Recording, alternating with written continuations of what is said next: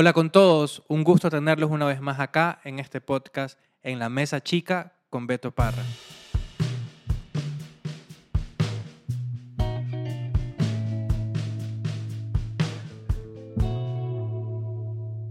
El día de hoy tengo un gran amigo, una persona muy, muy querida. Eh, él estudió mucho tiempo en México, de hecho está aquí inclusive su actual y futura esposa con nosotros, una maravilla. Eh, él estudió mucho tiempo en el Tecnológico de Monterrey, también hizo un certificado en Management en el IPADE Business School y tiene una gran trayectoria. Él trabajó en Cemex, una empresa cementera gigante en México y actualmente es cofundador y Head of Sales en Derby. Démosle por favor la bienvenida y te agradezco mucho por estar acá, querido Ernesto Andrade. Bienvenido. Gracias, Beto. Muchas gracias por la invitación y un gusto, un gusto estar aquí. Es una maravilla, una maravilla. Muchas gracias. Esto es, este podcast en la Mesa Chica es un podcast que busca eh, comentar y hablar sobre temas de relevancia. En esta primera temporada vamos a hablar de temas de talento. Ernesto, yo recuerdo que estaba en un anterior trabajo y, teníamos un intercambio de ideas. Cuéntame un poco cómo fue tu experiencia. Sé que en Cemex estuviste algún tiempo trabajando en esta área. Cuéntame un poco de eso. ¿Cómo te fue? Claro. Sí, yo estuve en Cemex aproximadamente cinco años. Dentro de esos cinco años estuve aproximadamente tres en el tema de recursos humanos, en el área corporativa. Cemex es una empresa que opera en 35 países y desde esa área corporativa estábamos definiendo la estrategia de talento para hacer eh, el deployment, ¿no? el, tema de, lanzar esta estrategia a los países. Y nos enfocábamos principalmente en las 360 posiciones más importantes de la empresa. Qué increíble, qué increíble. Déjame interrumpirte ahí solo un momento, porque acabas de mencionar la razón de ser de este podcast. Me dices que el área de talento estaba siendo la encargada de transmitir la estrategia. Eh, la primera pregunta que, tengo, sin entrar en infidencias, digámoslo así, es, ¿toda el área de talento tenía clara la estrategia del negocio o no? Y te tomó mucho tiempo aprender de la estrategia, del modelo de negocio, y luego eso, ¿cómo lo aterrizaba en el área de, de recursos humanos?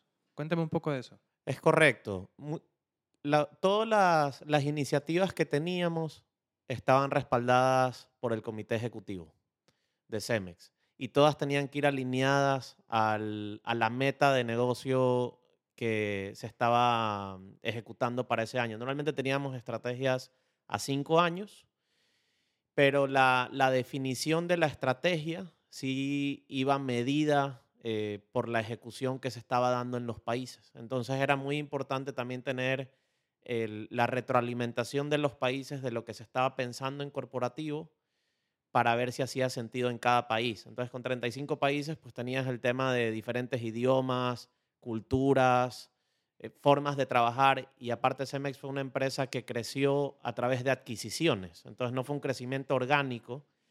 Y ya una vez que tomas estas adquisiciones, teníamos eh, que hacerles entender a los países por qué era importante la estrategia de talento.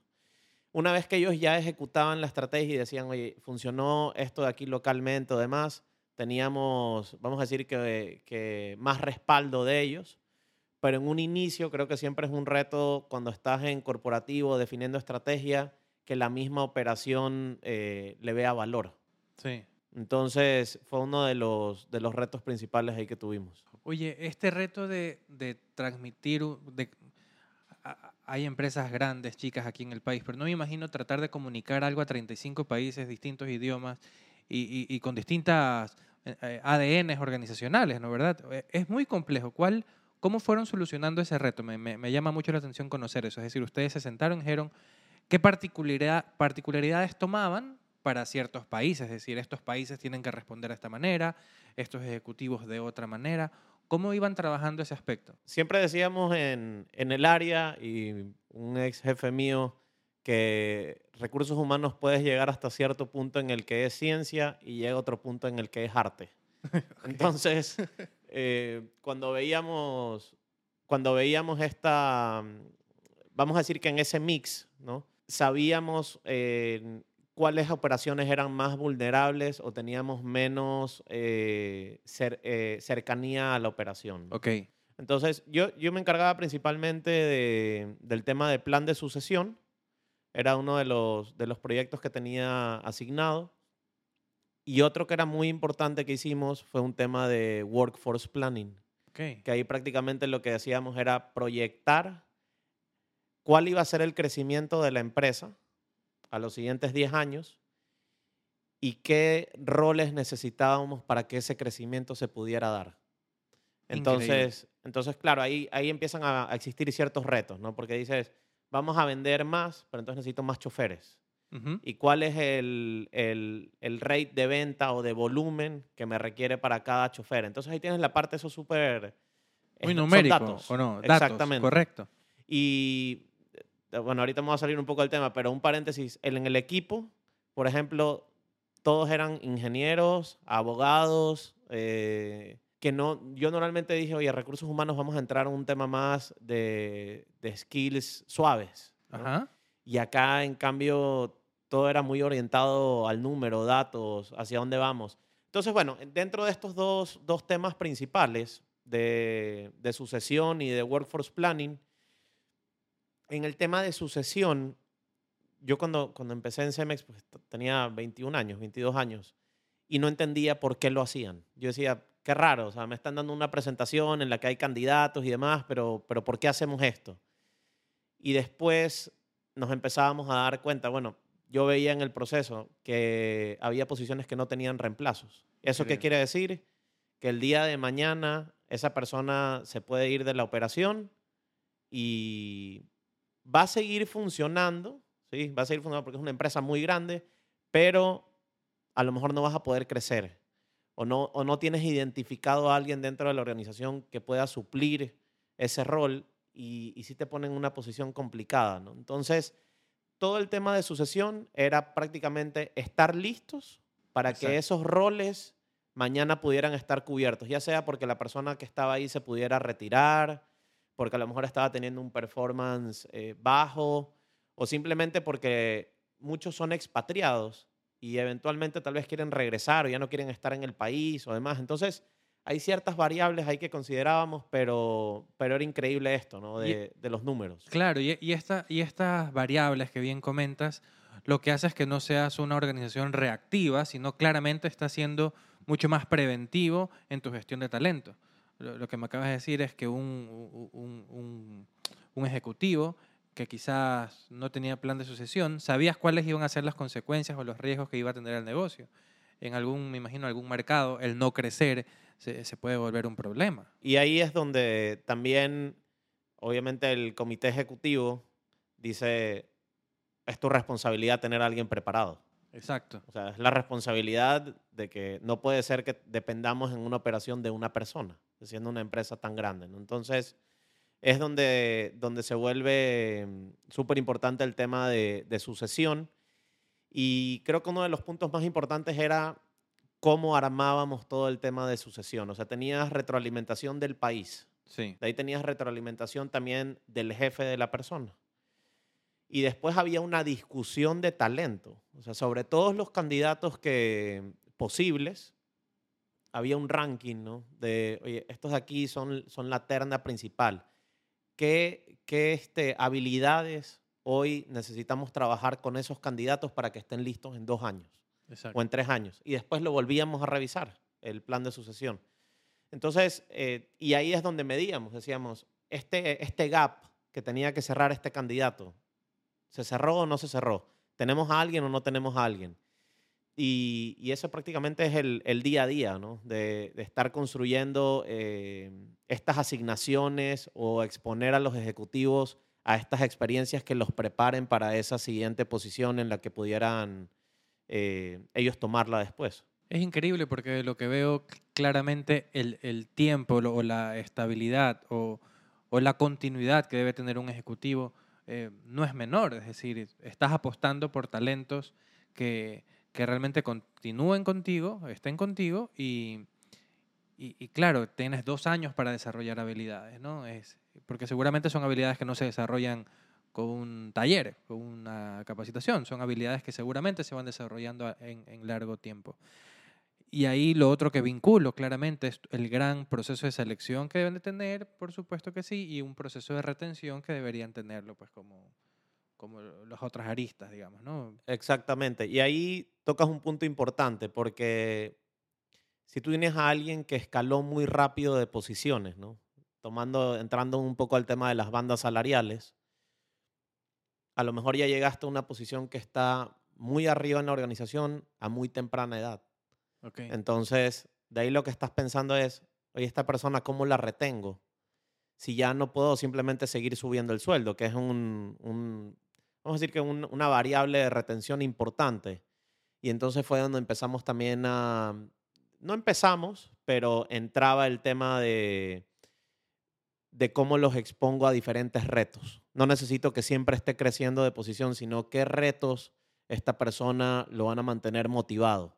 Y ahí es donde se desarrollaban ya programas de liderazgo, pero eran programas de liderazgo en los que se asignaban equipos multinacionales. Entonces, estas personas a lo mejor les dábamos la oportunidad de ser líderes de uno de estos equipos, eh, trabajar con personas que nunca hubieran trabajado estando en ese país y compartían mejores prácticas. Entonces, sí, sí era, como digo, parte arte y también parte de números, pero pero a mí lo que más me sorprendió en el manejo era cómo había tanto, tantos números atrás de tomar una decisión. no era, no era simplemente una conversación en la que a alguien se le ocurrió, oye, pues a mí me cae bien, o vamos a hacer esto de acá o esto de aquí. No. Me parece que tienen las No, no, había, había mucha data. Qué increíble. Me, me parece genial y es un, un paradigma que, que realmente eh, en, en, los lugares donde he pasado digamos, me, me, ha tocado y cada vez lo confirmo y lo que hace es reconfirmar esta idea y es, he visto mucha gente, a veces cuando doy clases, veo gente que entra a recursos humanos porque no le gustan los números, ¿no verdad? Y, realmente es un primer paradigma que, que, sí quisiera compartir con todos los que escuchan acá, ¿no? Eh, recursos humanos tiene mucho número, tiene mucho número y para agregar valor a un negocio, la persona de talento humano debería estar muy cercano eh, y cariñosamente eh, sutil con todos los números que tienen que presentarse. Eh, solo me, gustaría eh, empezar a hablar de, de la cultura de Cemex y luego pasar a hablar con, con todo tu, tu, negocio, pero me hablaste de Workforce Planning. cuéntame un poco de eso, porque quizás para algunas personas que escucharon no era muy común ese término. Sí, Workforce Planning fue un, un proyecto que se corrió por primera vez, yo creo que en el 2000 15 o 16 en Cemex y tuve la suerte y la oportunidad de haber estado ahí. Y prácticamente en lo que, lo que es es proyectar eh, la fuerza laboral en, un periodo de tiempo. Puede ser a 5 años, a 10 años y tomas distintas variables. Una es, obviamente, la, la edad. ¿Cuántas personas se me van a retirar en los siguientes 10 años? Otra es tu nivel de ausentismo. Es decir, cada cuánto tienes personas que faltan y, cómo voy a suplir esa fuerza laboral que está faltando o, este ausentismo con ciertos proveedores o cómo tengo listos a, personas que, puedan desarrollar ese rol en la organización cuando, cuando falten estos, eh, por este ausentismo que manejo. ¿no? Y el tercer, eh, la tercera variable importante es eh, el attrition o le llamábamos sería cuántas personas se te van de la organización, ¿no? La, rotación que tiene, la rotación, perdón. Ahí. Es que, como es, ahí en el corporativo era todo en inglés. Tenemos que estar entonces los términos... Afilados. Sí. Este, entonces, con esas tres variables, tú sabías cuánta gente es la que te iba a estar faltando. Y de ahí si le agregas a que eso es lo que te resta eh, personal, tú tienes un crecimiento, porque todos los negocios apuntan a crecer. Entonces es, aunado a este gap que tengo de personas que se me van a ir, ¿qué tantas personas más necesito para poder llegar al nivel de crecimiento que la empresa espera? increíble. Okay. Entonces, ese es el, el proceso, ¿no? Y dentro de ese proceso, lo que hicimos fue identificar roles críticos. ¿Qué quieren decir estos roles críticos? No quiere decir que por estar más arriba en la organización eres un rol crítico. No. No quiere decir que, este, que tengas que ganar mucho dinero para ser un rol crítico, tampoco. El rol crítico está definido porque es algo que tiene un nivel de especialización tal que si mañana lo sacáramos de la operación, sería muy difícil de reemplazar. Perfecto. ¿sí? Entonces, no teníamos en ese momento estos roles críticos definidos y Cemex es una organización de 40 mil personas. Entonces, era, era eh, extenso, ¿no? ¿Cómo, ¿Cómo llegábamos al menos a un primer draft o a mostrar un primer avance en menos de dos meses? Sí. Y estuvo súper interesante. Encontramos unos roles que decíamos, este rol no lo teníamos mapeado, no sabíamos, y era el que conocía la piedra o las minas tales en tal lugar que necesitábamos para hacer el producto tal que se vendía con tantos millones de dólares, ¿no? Y decíamos, ¿y esta persona si mañana se va, qué pasa? No, pues si nos pone en una posición difícil. Y eso de ahí al final lo amarras al tema de plan de sucesión. Es decir, estos roles críticos ya no son solo las top 360 posiciones, sino que también tengo que tener un, plan de sucesión para estos roles, que no importa dónde estén en la organización, eh, necesitas tenerlos con posibles candidatos para reemplazo. De acuerdo, de acuerdo. Ahí eh, es interesante porque, porque claramente ustedes tienen que tener identificado, y, te lo digo porque en, en, muchas organizaciones todas las personas que trabajan en la organización creen que su cargo es indispensable, ¿no verdad? y esto va, esto va y, creen que son indispensables también. Eh, y yo, yo soy muy partidario de que la gente es importante, las personas son importantes, pero no todas las funciones que hacen son roles críticos. ¿Tenías alguna matriz ahí? O sea, ¿era afectación directa al negocio? ¿Cómo podían evaluar si era el rol crítico? Porque, digamos, otra vez, yo sé que todos los que están escuchando este podcast o que, trabajan en, quizás en dependencia pueden decir es que sin mí no, no hacemos nada, pero démosle un, un, un baño de, de claridad, ¿no? ¿Verdad? Ahí a todas estas personas que nos escuchan. ¿Cuál es el rol crítico? Claro, un rol crítico, había un cuestionario, y ese cuestionario prácticamente lo llenaba el líder de la operación. Y entonces tenía ciertas preguntas, pero una es, ¿esta persona te afectaría directamente tu PNL? O sea, si la persona se sale mañana del, del negocio, le pega directamente a, ventas o posibles pérdidas a la operación a largo plazo. Sí, muy bien. Tiene un conocimiento técnico eh, súper profundo que es difícilmente reemplazable por alguien que ya está en la operación este, o que si salgo al mercado difícilmente lo voy a conseguir. Ok. Entonces, esa es una segunda parte.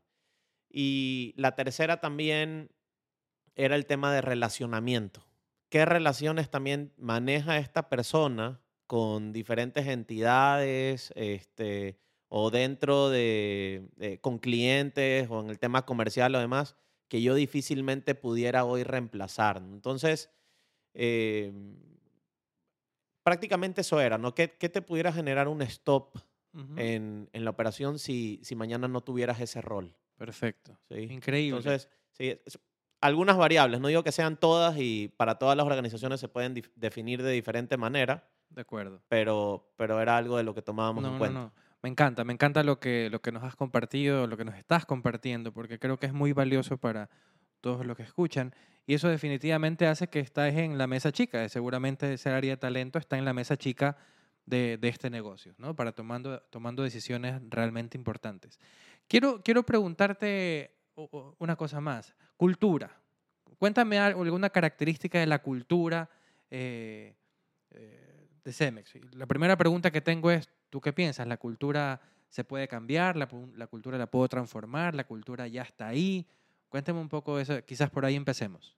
Sí, la cultura. A mí lo que más me sorprendió de Cemex, que creo que ya te lo compartí en algún momento, es cómo siendo una organización tan grande, cuando alguien te decía que te iba a enviar un documento en cierto horario y con, la información completa, llegaba. No importaba en qué país estuviera la persona, en qué uso horario trabajara, este, qué idioma. Simplemente todos sabíamos que si tú dabas un compromiso de que iba a estar en esa fecha y en ese horario, tenías el documento a tiempo. Y eso lo hacían todos. Todos. No había, era parte del ADN. O sea, tú entras y ves que tu jefe lo hace y ves que el jefe de tu jefe también lo hace. Entonces, no es aceptable el tema de decir, me olvidé, o nunca lo escuché. Nunca escuché a alguien decir, se me olvidó. O no O- llegó el documento. No llegó. Incluso parte de nuestro trabajo también en corporativo, porque este, hacemos mucho el tema de... En corporativo, pues tú tienes definir estrategia y alinear. Son las dos funciones principales de un corporativo. Pero no puedes ser insensible a la operación. La operación está todo el día, este, producción, despachando, vendiendo. Son los que al final hacen el dinero para que exista el corporativo. Así es, correcto. Entonces, siempre lo que intentamos es que en esos pedidos acordar la- las fechas límites con, con las personas de la operación. Entonces, con eso ya tienes también un acuerdo en el que no les estás pidiendo algo que no es realizable. ¿sí? Pero volviendo al tema de cultura, eso fue de las, de las partes que a mí más me sorprendió cuando estuve ahí. Y después, eh, hay un- una parte de redefinición de los valores de la empresa. Ok. Los valores de la empresa en algún momento eran muy como intangibles. O sea, no los podías vivir en el día a día. O sea, era como ser lo mejor que puedas. Eh, o, o algo así que, que dices, bueno, está bien, pero no. O sea, ¿cómo, ¿cómo esto lo pongo en una reunión de trabajo? Sí. Y después hubo una redefinición y uno, me acuerdo de varios de ellos, eran cinco, porque al final, cuando hablamos de cultura, yo creo que a mí se me quedó buena parte de la cultura del tiempo que estuve ahí trabajando. O sea, incluso en, después, bueno, salí de Cemex y hice un negocio aparte que es Derby, que bueno, ya platicaremos más adelante, pero esa parte de la cultura se queda en la forma en la que tú trabajas, vives la vida, todo. O sea, está ya impregnado en, en lo que haces. Es increíble. Y una, una de estas aquí, por ejemplo, era perseguir la excelencia. Entonces, tú ya sabías que si ibas a mandar un documento, el documento tenía que ser completo. O sea, tenía que estar excelentemente presentado, hecho. No había temas de fallas de ortografía o demás. O sea, ni, ni, eso ni lo discutíamos eh, porque simplemente no, no, no había cabida a que eso ocurra, ¿no? Podías, podías equivocarte, ¿sí? Pero siempre era, por eso era, no es ser excelente, sino persigo la excelencia. Todo el tiempo, estaba definido así. Otro, por ejemplo, era el tema de seguridad. Como es eh, una industria de, construcción, el tema de seguridad se volvió súper relevante. Entonces, había una meta que era cero fatalidades, eh, que todavía la mantiene SMX al año ya sea de contratistas o, de personal propio. Entonces, eso de ahí a veces decíamos, oye, pero es que eso es en la operación. No, también en el corporativo. Entonces llegaron a ver cosas que son lo- los detalles, ¿no? los que te hacen la cultura, que, oye, no podías caminar por las escaleras sin ir agarrado del pasamanos, porque eso es cultura también, de seguridad. Es decir, oye, así es como debes de ir. Vas agarrado al pasamanos, caminas por dentro, no das dos pasos en, las- en los escalones y demás. Entonces, eso lo empiezas a ver también. Y el tercero, por ejemplo, era eh, compartir la información. Y entonces esto de aquí se volvió un tema que en las reuniones la gente empezaba a decir este valor. O sea, decía, oye, por ejemplo, a veces no, hay áreas que no se quieren compartir información, es normal. Sí, sí, sí. O sea, pasa. Y, y es como, yo siempre he dicho que a veces creemos que te empiezas a volver como que tú tienes una mini empresa con tu equipo. Y sí está bien que te preocupes a ese nivel, o sea, que te sientas parte del negocio, pero todas las empresas crecen cuando compartes. Sí.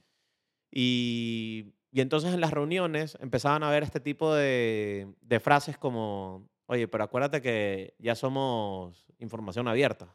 Entonces la gente se iba lanzando como esos medios ganchos con izquierda, pero tú sabías que ya, o sea, la información no había de que, oye, déjame modifico esta columna en el archivo para que no la tenga esta área, además. Y obviamente hay cosas súper sensibles, ¿no? No vas a Sí. compartir los salarios Sí, de, sí, sí. la, de, la, de la empresa, pero este, ya no empieza a haber este tema de, oye, hay una conversación por este lado y otra por acá y Todo transparente. exactamente. Y eso, eso hasta te quita vicios dentro de los equipos, Sí. porque hace que, oye, si esto de aquí no lo puedo compartir, a veces es porque a lo mejor hay algo que no está bien, ¿no? O, entonces, Entonces te digo, son tres ejemplos súper sencillos de- del tema de cultura que se logró, se logró este, hacer en Cemex y, y era increíble que después ibas a un país y ese país también te decía lo mismo, de que, ah, tú eres corporativo, ya tienes que compartir la información, pues. Ajá. No vas a estar aquí. Algo, algo, algo que, que, que reflexiono y que, que me gusta mucho, realmente con todo lo que me has dicho a mí me, me genera eh, una explosión de ideas en, en la cabeza. Ojalá que todos los que escuchen eh, también suceda, pero tengo una idea. La primera es que efectivamente, por lo tanto, cultura eh, te genera comportamientos, comportamientos tangibles de cómo se hacen o se dejan de hacer las cosas. Ojalá que sean como se hacen por, por cómo lo quieres. Y lo otro, que esto fue algo que aprendí hace muchos años en, en la universidad, que, que lo has mencionado.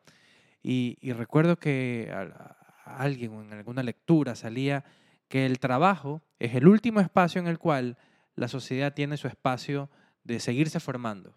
Es el último espacio para que una persona eh, pueda seguir cambiando eh, sus comportamientos positivamente.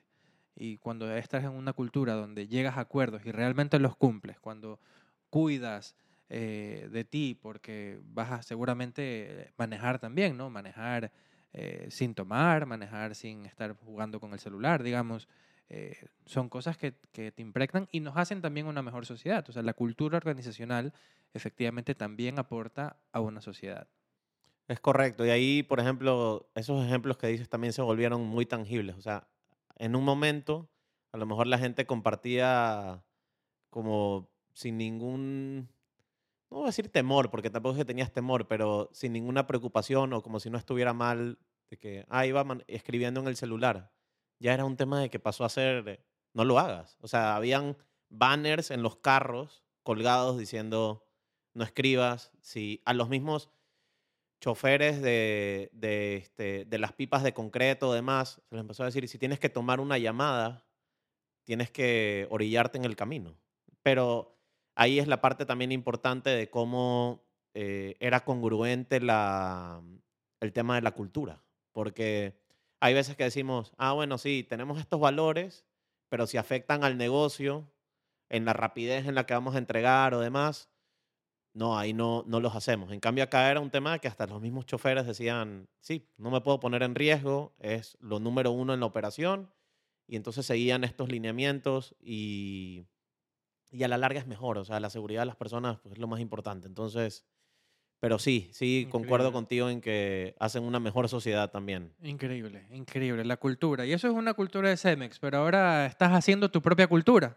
O, o- o- o ya te vino. ¿Cómo, cuéntame eso, ¿cómo es ir, ir trabajando en un tema de cultura? Y, y luego hoy, hoy tu negocio va, va creciendo, este, pero, pero aún no estás. Y digo aún porque seguramente vas a estar, pero aún no estás en 35 países. ¿Cómo, cómo encuentras esos aprendizajes o esa, esa diferencia en la cultura? Sí, ahí nada más como contexto, yo salí de Cemex, hice un negocio que se llama Derby, hacemos entregas de, de última milla, de todo lo que es e-commerce, y lo empecé en Monterrey, lo empecé a la par de, de cuando estaba en Cemex, salía de trabajar de Cemex y nos, nos reuníamos para trabajar en este proyecto. ¿no? Entonces, cuando empezamos en Derby, pues prácticamente era mi socio y yo. ¿no? Entonces no, este, pero incluso ahí, que era de lo que conversábamos, ya había un tema de cultura. O sea, éramos dos personas interactuando y sabíamos qué acuerdos hacíamos, qué compromisos eh, tomábamos, hacia dónde queríamos llevar la empresa. Y entonces lo que ayudó mucho es que mi, mi socio también estaba en Cemex. Entonces teníamos una cultura de trabajo similar Ok. y eso ayudaba bastante. ¿sí? Entonces, bueno, pasamos de una empresa de 40 mil personas a dos. Este, arrancando el, el negocio, este, vamos creciendo, yo eh, me salgo de Cemex, renuncio a Cemex y la verdad, ahí sí, también un agradecimiento a todos los que estuvieron ahí en mi equipo en Cemex porque se portaron increíble conmigo. Y, y empieza Derby, ¿no? Una aventura totalmente distinta. Y entonces empezamos a hacer nuestras primeras contrataciones.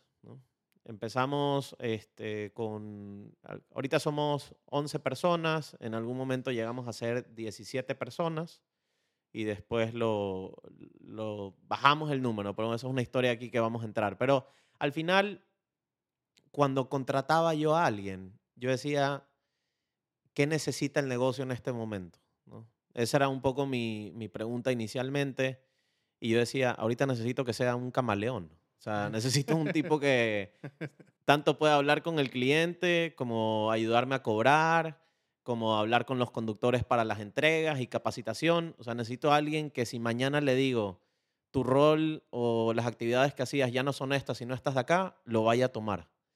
Y entonces, ahí es cuando yo empecé a ser muy claro desde las entrevistas con las personas. Les decía, eh, esto es una empresa que va a crecer y lo que te estoy diciendo que haces hoy tal vez no lo vas a hacer mañana.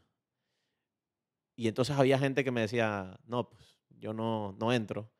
Y yo decía, qué bueno que me lo dices desde ahorita, porque ya no hace fit con la cultura que, quiero construir. Y está perfectamente bien eso. O sea, yo siempre he dicho que ya en las entrevistas, a veces creo que cuando hacemos este proceso de contratación, tanto el candidato como la persona que contrata dice, qué mal que no, por ejemplo, si eres el candidato dices, qué mal que no conseguí el trabajo. Pero al final es, es un tema de, si no conseguiste el trabajo porque la cultura no era la adecuada para ti y demás, ibas a ser infeliz. O sea, Ujú. ibas a durar poco ahí. O ibas a este, estar infeliz. Exactamente. Y, y entonces es, es un tema de, está bien, no, no hubo un fit entre el candidato y la empresa. Yo soy, estoy muy en contra de gente que adecúe su comportamiento en una entrevista para quedar en el trabajo. O sea, al final, no, porque no vas a poder adecuar ese comportamiento todos los días de tu vida. Creo que puedes cambiar, puedes cambiar ciert- ciertos hábitos, acciones y demás, pero no puedes todo el tiempo este, actuar de una manera en la que no eres. Entonces, eso era en el tema de contratación, ¿no? Quería yo camaleones y cuatro por cuatro. Era lo que yo siempre les decía, "Oye, necesito que vengas con todo, o sea, ni yo sé bien qué voy a hacer. Y era algo que yo en ese inicio también intentaba transmitir, se los estábamos empezando, entonces de repente si faltaban choferes, yo me iba a entregar el paquete. Y ahí lo que les transmitía es, oye, al cliente le cumplimos sobre Sí todo. sí. Y mi socio era más, no, pero es que si tú lo haces, no estamos aprendiendo a cómo, cómo hacer que lo haga el equipo. Y ese concepto me tomó años a entenderlo. O sea, para mí era una sensación de desesperación que no, no pudiéramos cumplir. Y después dije, no, esto es parte de madurar. O sea, ya llega un momento en el que tienes que fallar para que se pueda arreglar el problema de raíz, porque no, no es escalable que tú lo sigas Que tú lo realizando. sigas realizando. Correcto. Sí, entonces la cultura, cuando empezábamos, la verdad, eh, lo que queríamos era vender, crecer. Este, no veía, yo no veía la hora, a qué hora entraron, salieron, demás, o sea, y, y la verdad es que estoy súper agradecido con el equipo que entró conmigo porque ellos tampoco lo hacían. O sea, al final íbamos a cumplir el, el objetivo y es normal, vas empezando. No vendes, no tienes cómo pagar, no tienes nada. O sea, ¿Qué le recomendarías a todas estas personas eh, emprendedoras como tú, que, tú, hiciste una transición eh, muy buena, digamos, ¿no? Pero hay, yo, sé que hay mucha gente que tiene, tiene muchas ganas de emprender y poner un negocio y de hecho hace poco eh, me invitaban a, dar una charla de, de emprendedores, pero yo trataba de hablar de algunos temas y yo decía, creo que estoy un poco desconectado, rec- recuerdo, y tú, tuve que profundizar un poco más a la siguiente sesión que tenía las mismas personas y dije, tengo que conectarme más. Tú, que ya los has vivido, ¿tú qué le recomiendas a todas estas personas que tienen, que tienen negocios, que está- están arrancando y que tienen que conseguir gente, que tienen que conseguir talento, que tienen que impregnar una cultura? Eh, ¿Qué les, qué- qué les dirías? Yo lo número uno es que sea gente que comparta tu, comparta tu sueño. O sea, que sea gente que diga, oye, yo también voy a trabajar para, para lograr eso que quiere la persona. O sea, que compartan tu visión. Y para eso es importante que tú tengas una visión, porque si no, no la puedes compartir claramente. Entonces... ¿Qué este, es lo que, lo que llamamos en muchas organizaciones el propósito, quizás? Exactamente. O sea, tienen que compartir eso, eso que tú quieres construir.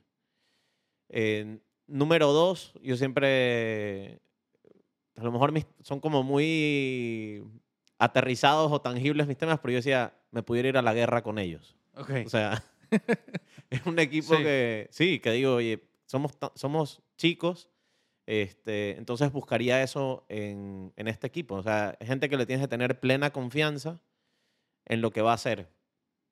Y, y el tercero, creo que es que tienes que estar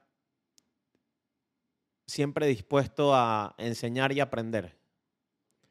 Entonces, hay veces que, nos olvidamos que no todos venimos del mismo contexto, este, experiencias y demás. Y, y yo creo que buena parte de la frustración cuando estás empezando un negocio siempre viene es que esta persona no hizo lo que tenía que hacer, o esto de aquí falló porque tal no hizo esto de acá, pero tú eres el responsable último de que eso ocurra. O sea, si yo siempre he dicho que las personas, o sea, tienes tres tipos, ¿no? Es el que, el que le faltan las herramientas para poder ejecutar su trabajo, pero quiere aprender. De ahí tienes el que a lo mejor no tiene las capacidades para ese puesto. O sea, simplemente sus capacidades no están, no están adecuadas a ese rol. Y está el tercero, que es que simplemente no quiere. ¿no? Y ese es el, el más difícil, ¿no? Porque ya...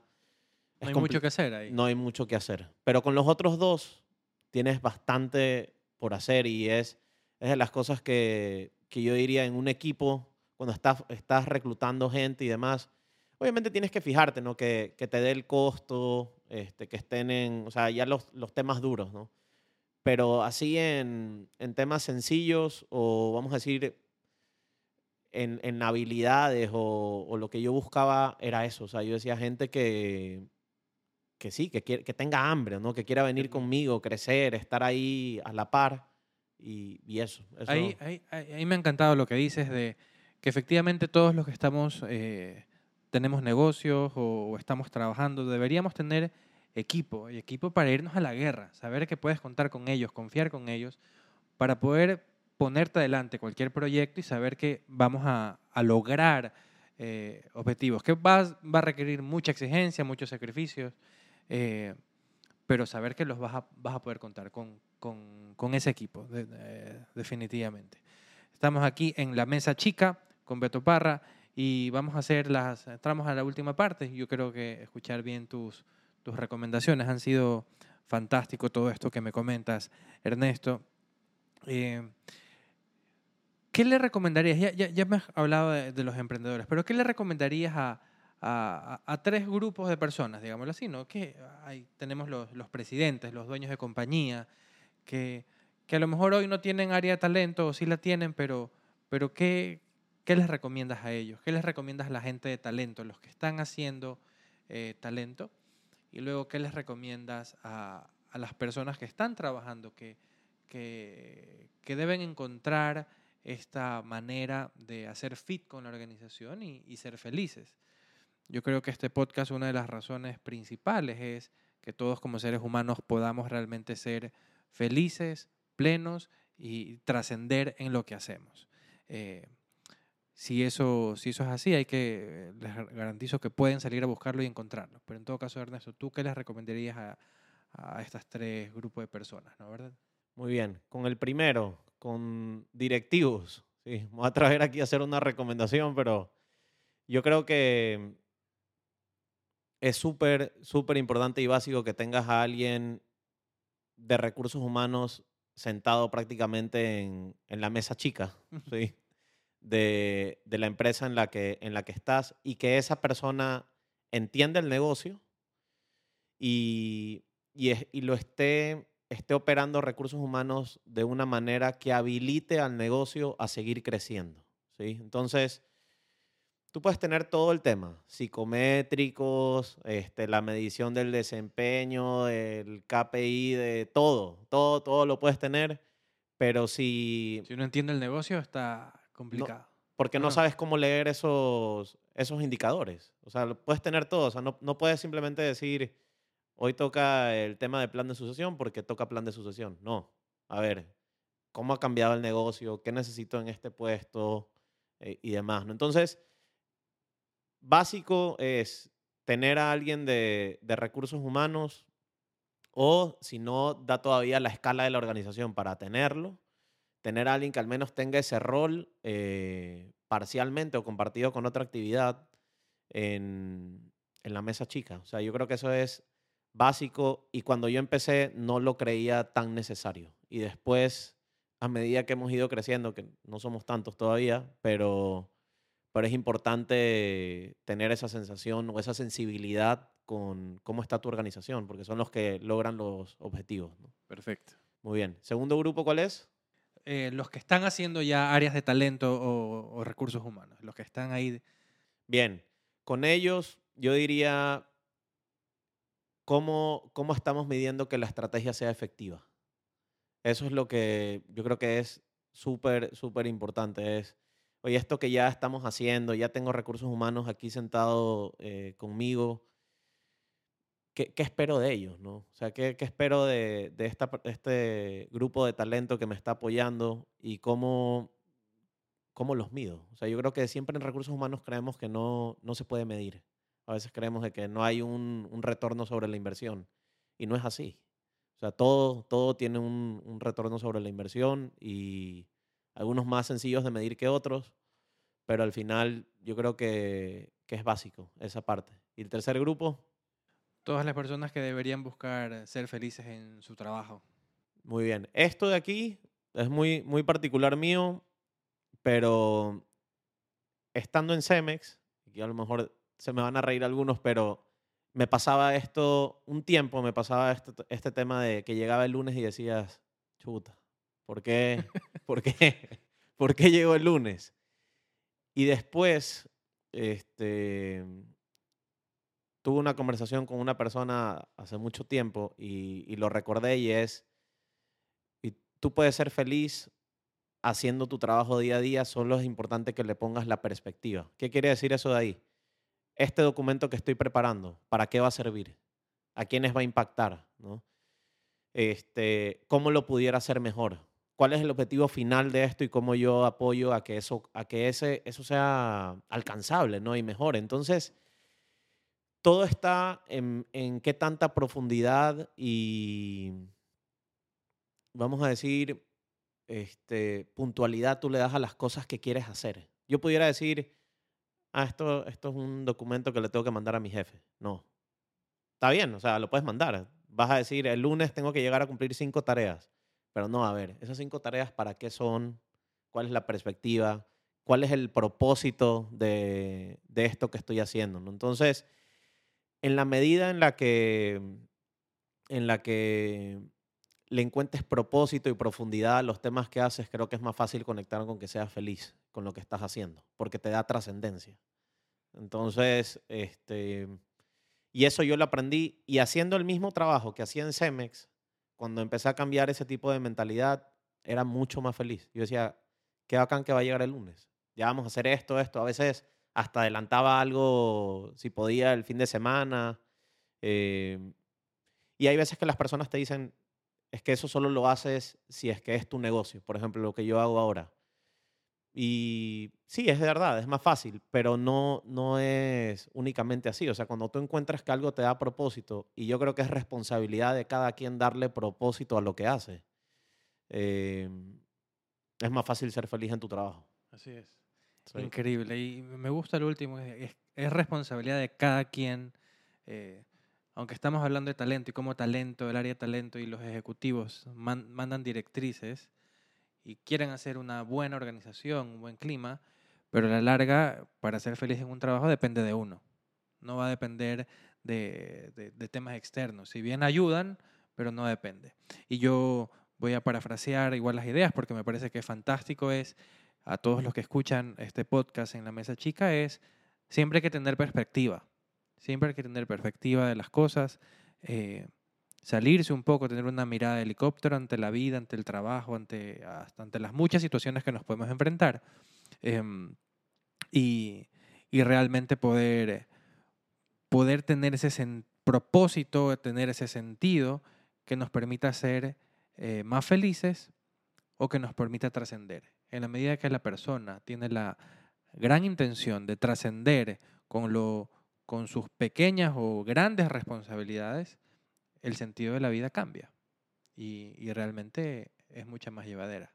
Totalmente, sí, la responsabilidad siempre he creído que es, eh, la felicidad, perdón, es responsabilidad de, de cada quien. Entonces, y hay ejemplos súper básicos, ¿no? De que dicen, no, es que mi jefe es así, o esto de acá, o esto de acá. No, o sea, tu responsabilidad, tu trabajo, tu felicidad, todo eso está en, en que tú lo hagas. Entonces, sí, lo comparto totalmente y creo que es básico para la vida que, que seas feliz.